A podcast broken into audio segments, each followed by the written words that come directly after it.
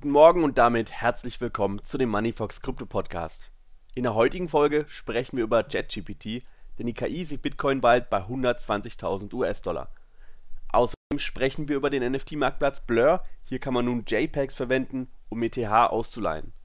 Und zu guter Letzt sprechen wir über den größten Bitcoin-Betrugsfall, Strafe in Höhe von 3,4 Milliarden US-Dollar.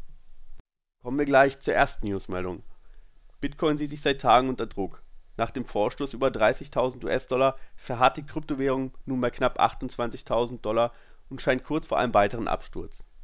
Die künstliche Intelligenz von JetGPT ist dennoch bullish auf das Digital Asset, sagt sogar eine Kursexplosion auf sechsstellige Preise voraus. Der KI zufolge zeigen die historischen Daten, der Bitcoin-Kurs weist im Mai tendenziell zwar eine positive Performance auf, ist aber auch immer wieder von Korrekturen betroffen so sei der Kurs im Mai 2019 um 62% gestiegen, im Mai 2020 um 9% und im Mai 2021 um 36% Im Mai 2022 hingegen fiel der Kurs um 18% JetGPT vermutet aufgrund einer Überhitzung des Marktes. Nichtsdestotrotz, für Mai 2023 sieht der KI zufolge bullish aus. So ChatGPT für den Mai 2023 erwarten wir, dass der Bitcoin-Kurs wieder an Fahrt gewinnt und die Marke von 100.000 US-Dollar durchbricht. Dies werde durch mehrere Faktoren begünstigt, darunter beispielsweise die steigende Akzeptanz von Bitcoin als Zahlungsmittel und Wertbewahrungsmittel, die zunehmende institutionelle Nachfrage nach Bitcoin als Anlageklasse und die fortschreitende Innovation im Bereich der Blockchain-Technologie.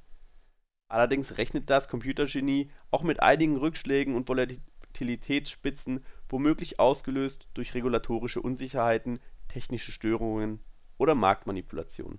Springen wir gleich zur nächsten News Story. Der Markt für Kredite auf Basis von NFTs nimmt Fahrt auf und hat mittlerweile die Grenze von einer Milliarde US-Dollar überschritten. Der größte NFT-Marktplatz auf Basis von Ethereum mischt jetzt in diesem Markt mit. Aktuell kommt bei Krediten mit NFTs vor allem das Protokoll NFTFi mit Krediten im Wert von über 400 Millionen US-Dollar zum Einsatz. Das Protokoll BandDAO liegt nach Daten von Dune mit rund 300 Millionen US-Dollar an zweiter Stelle. Blur will in Zukunft mit Blend an diesem Markt aktiver teilnehmen. Das Ethereum-NFT-Marktplatz Blur stellt ein neues Peer-to-Peer-Protokoll mit der Bezeichnung Blend zur Verfügung. Damit lassen sich Kredite abrufen, die auf NFTs basieren. Blur ist ein NFT-Marktplatz, welcher erweiterte Funktionen wie Echtzeitpreis, Feeds und ein Portfolio-Management zur Verfügung stellt. Der Blur-Coin dient darin als Native-Zahlungsmittel Lend steht für Blur Lending und ermöglicht Besitzern von NFTs, Kredite aufzunehmen und ihre NFT-Sammlungen zu beleihen. Auf der anderen Seite können Eigentümer von Ethereum ihre Coins gegen Zinsen verleihen. Kommen wir zur letzten News Story. Der CEO von MTI hat über ein Marketing-System Bitcoin von Kunden eingesammelt und unterschlagen. Dabei ging es um etwa 30.000 Bitcoins von über 20.000 betrogenen Kunden über den Zeitraum von 2018 bis 2021 die CFTC hat im Juni 2022 Anklage wegen betrügerischen Fremdwährungstransaktionen im Einzelhandel, Registrierungsverstößen, Betrug durch eine verbundene Person eines Wertpapierpool-Betreibers und Nichteinhaltung der Vorschriften des Warenpool-Betreibers (CPO) erhoben. Die erhobene Strafe geht zur Hälfte an die geschädigten Kunden von MTI zurück.